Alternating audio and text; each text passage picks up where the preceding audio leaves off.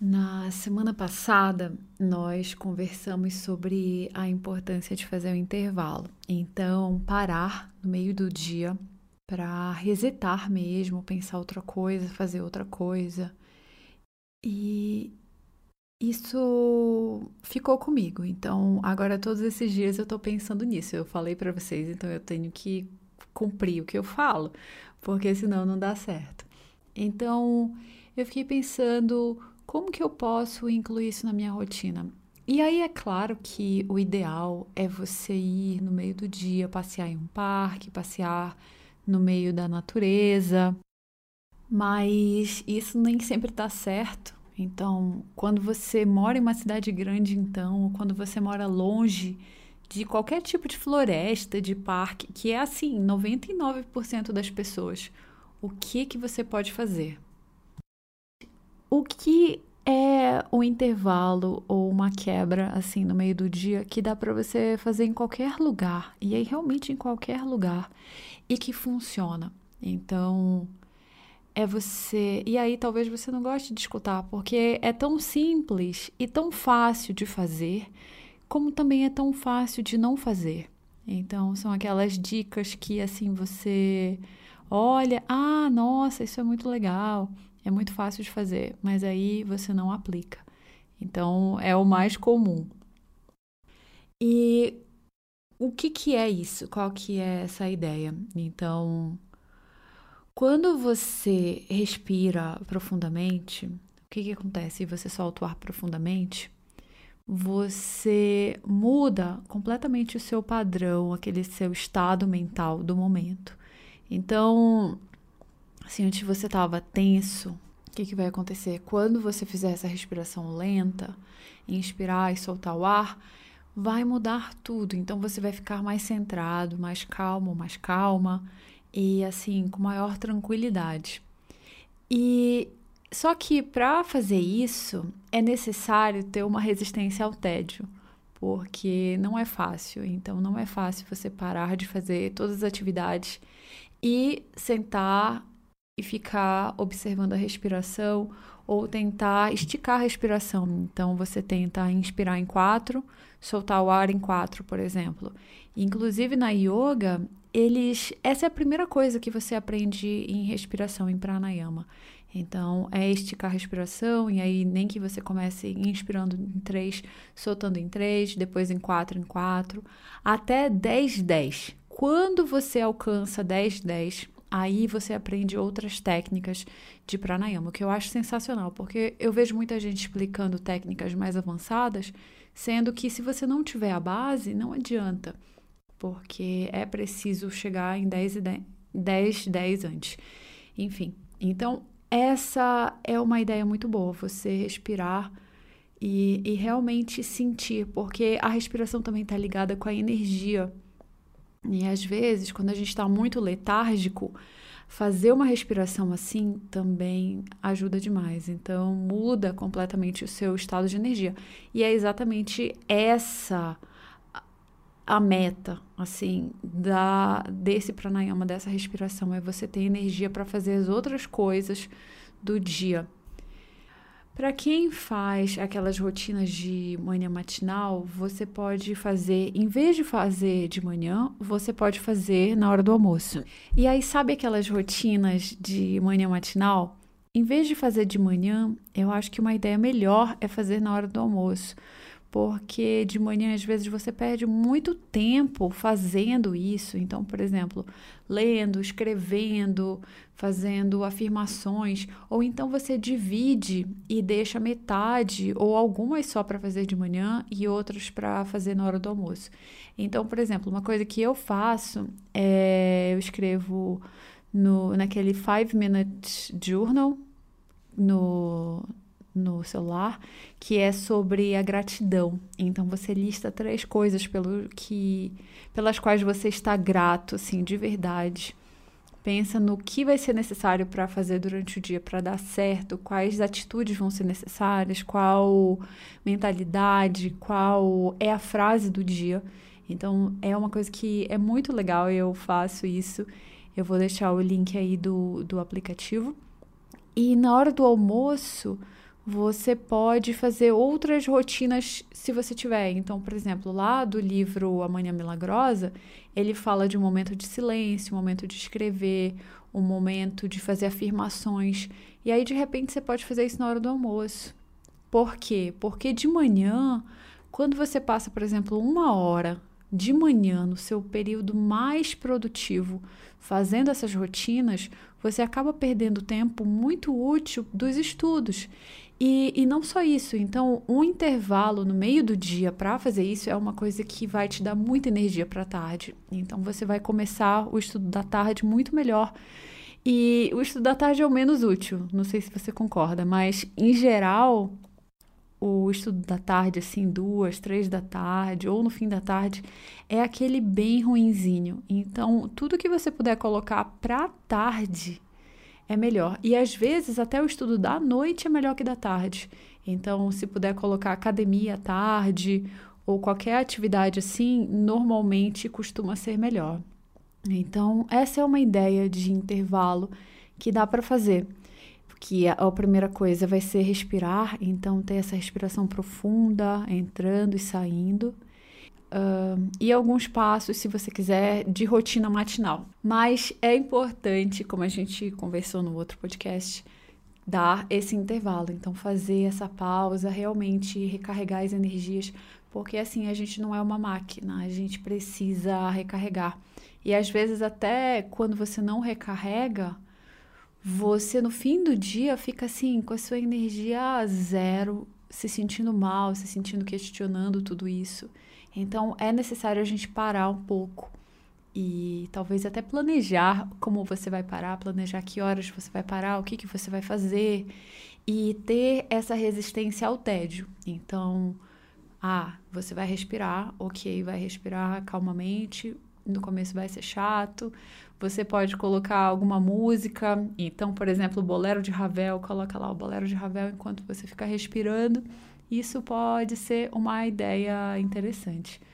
Agora, falando sobre isso, eu até me deu uma ideia de produto, porque eu já tinha colocado aquelas meditações guiadas, áudios guiados, e agora eu tô com a ideia de fazer isso para 30 dias antes do Enem. Então, pegar todos os dias e colocar um áudio específico. Então, no trigésimo dia anterior, você vai escutar isso e vai te dar um gás para estudar, vai te dar motivação no 29, no 28 e também no dia anterior e no dia do Enem. Então, quais são assim aspectos da mentalidade, da calma, da confiança que é para pensar? Então, eu não vou fazer propaganda disso agora. Eu eu só estou pensando em como eu vou estruturar isso para ser útil de verdade.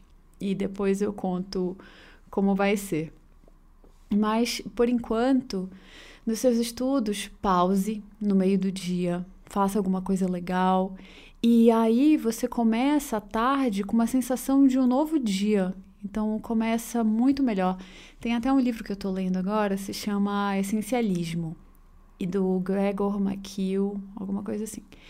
E ele fala muito sobre isso. Então, a gente quer ficar o dia inteiro ocupado, o dia inteiro fazendo um monte de atividade, sendo que, na maioria das vezes, vai ser melhor fazer menos atividades, só que fazer as mais importantes e fazer as que dão o maior resultado. E isso vale para o trabalho, isso vale para os estudos também. Então, às vezes, em vez de assistir, por exemplo, 10 aulas, você pode ver um resumo sobre esse assunto e fazer questões ou você pode ver uma aula de resumo e fazer questões. Então, é muito essa questão de ver o que é mais essencial. E ao mesmo tempo que você coloca menos coisas, então você busca fazer menos coisas, você vai ter mais tempo para fazer outras coisas. Então, essa é a ideia. A, a ideia não é a gente viver aqui para estudar, é só uma parte da vida que está sendo otimizada e com a outra parte você pode fazer outras coisas, você pode dançar, você pode ler um livro, pensar alguma outra coisa, viver alguma outra coisa. E cada um tem o que gosta. Então, essa essa é uma ideia boa. No livro, ele conta histórias de CEOs que antes faziam muitas coisas, então eram cheios de reunião, respondiam todos os e-mails, faziam tudo e não eram felizes mais, porque você passa o dia inteiro trabalhando, você passa manhã, tarde, à noite, leva trabalho para casa, fim de semana, e em vez de você priorizar as tarefas mais importantes, e às vezes nem só isso, mas pensar longo prazo, assim, analisar o que está acontecendo com a empresa e você identificar quais são aquelas atividades mais importantes que vão dar maior resultado para a sua empresa. E isso dá para trazer para qualquer coisa, para os estudos, por exemplo. Então, é muito importante não ter essa sensação de ocupado, de, de tanta coisa para fazer. Em inglês, até overwhelm.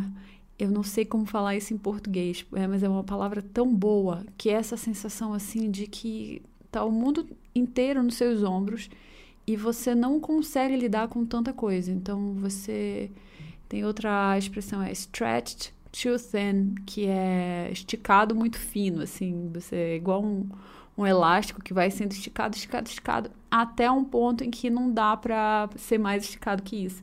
Então ele usa várias vezes essa expressão para para esse tipo de situação, quando você se coloca tanta coisa para fazer e coisas assim sem prioridade e quer fazer tudo, só que não são úteis, então não é o que vai fazer você ir mais rápido. Enfim, que é Move the Needle. Eu tenho que parar de falar essas coisas em inglês.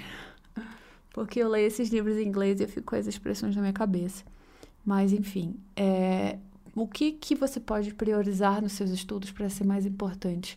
E aí pensa e inclui tudo isso. Então você tem o estudo da manhã, um intervalo na hora do almoço, um intervalo que recarrega suas energias e depois o estudo à tarde.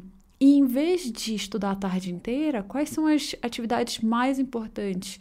Assim, qual é a sua prioridade do estudo à tarde? E assim, em vez de você precisar estudar a tarde inteira ou o dia inteiro, você consegue estudar menos horas. E assim, eu não tô também falando que o ideal é estudar pouco, é estudar menos. Eu sei como é. Não existe priorização suficiente que te faça estudar muito menos, assim, metade. Ah, aliás, metade até dá. Se você passava muitas horas fazendo resumo, assistindo aula, dá sim.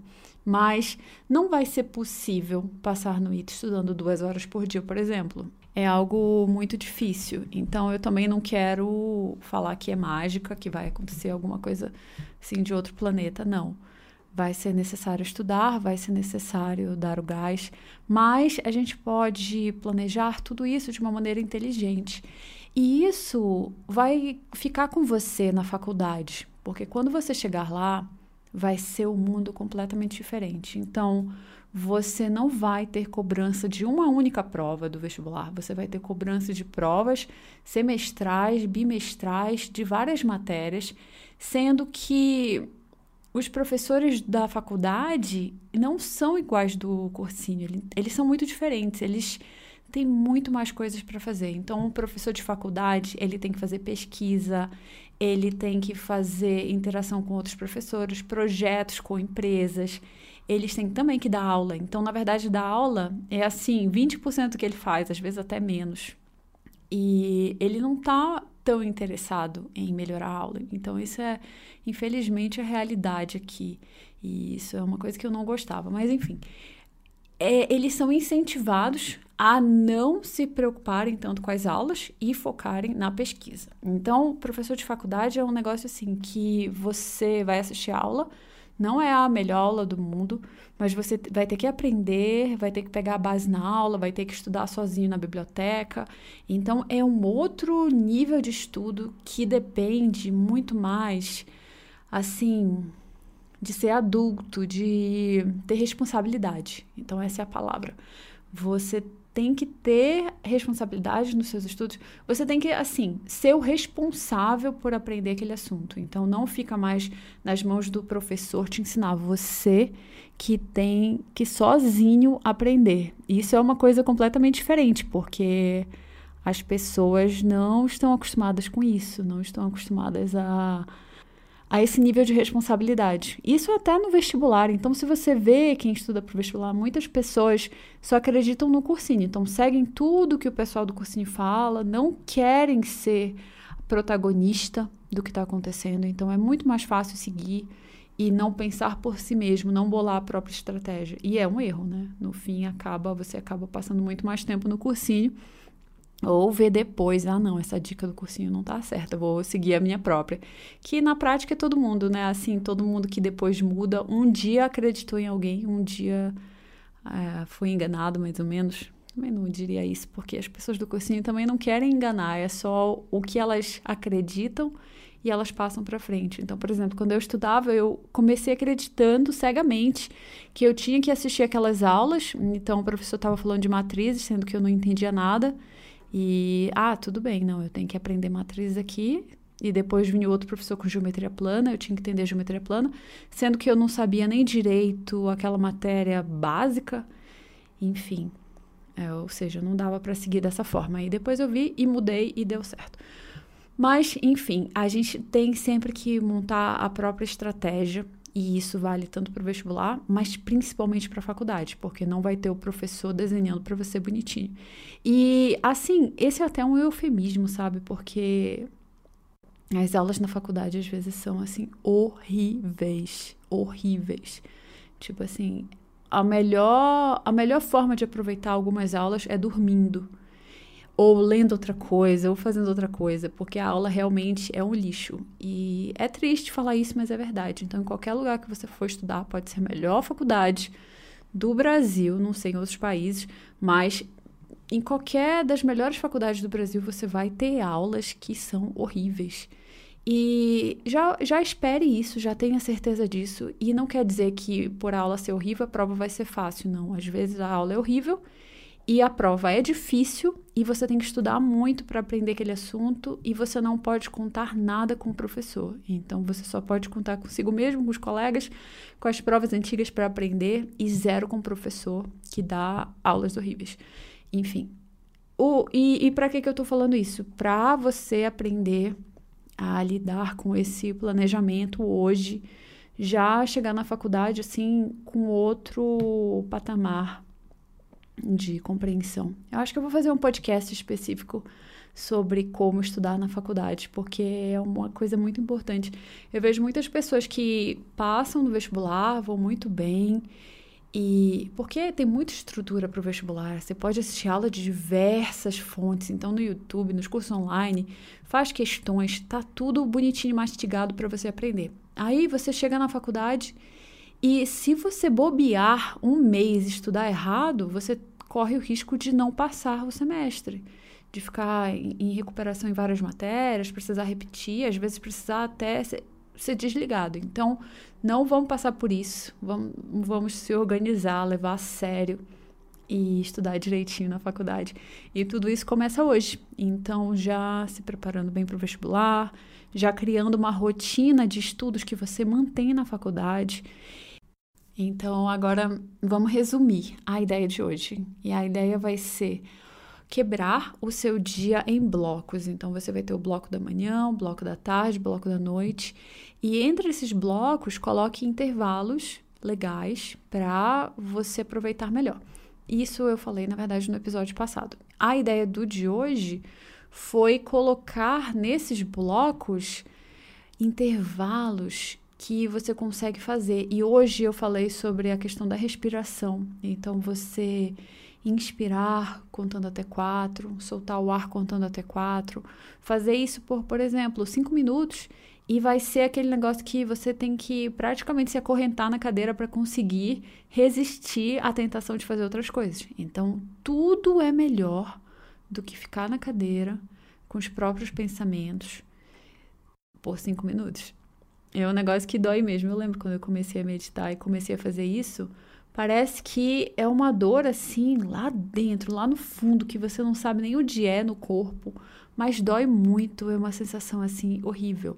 Mas quando você começar a ser maior que essa dor, a conquistar esse ato de ficar meditando apesar da dor, enfim, quando você aprender a fazer isso, é como se um mundo novo se abrisse, porque você consegue lidar com não querer fazer uma coisa e fazer mesmo assim. E eu e isso é uma habilidade assim de quem vai longe na vida. Então, é muito útil essa habilidade. E falam, por exemplo, aí tem vídeos de americanos que falam assim: "Ah, não, é a mesma coisa que tomar banho gelado, que quando você toma banho gelado, você se acostuma com o desconforto". E é, tudo bem, mas experimenta meditar uma hora para você ver como é e dá um resultado muito melhor do que tomar banho gelado. Mas enfim, cada um tem a sua opinião, não estou falando que é errado, é só que é uma abordagem que eu acho menos interessante do que fazer essas, esses trabalhos mais profundos, como meditação. E, por exemplo, depois que você tem um filho, seu filho começa a chorar, começa a chorar, chorar, chorar, faz birra, e você se manter centrado, sem gritar com ele, sem bater, sem fazer nada de errado. Então, está ali e lidar com isso de uma forma assim mais elevada, vamos dizer, é um negócio dificílimo, porque às vezes você quer fazer coisas erradas, mas você tem que ficar lá naquele momento calmo, compassivo e entender que é uma criança, ele não sabe. E eu acho que isso ainda é mais profundo do que o banho gelado. Mas enfim, não vamos falar, entrar nesse assunto. Então, hoje já comece a fazer um intervalo que seja muito bom para voltar a sua energia, para você voltar à tarde com muito gás. E se for necessário escutar alguma música enquanto você respira, pode ser útil também.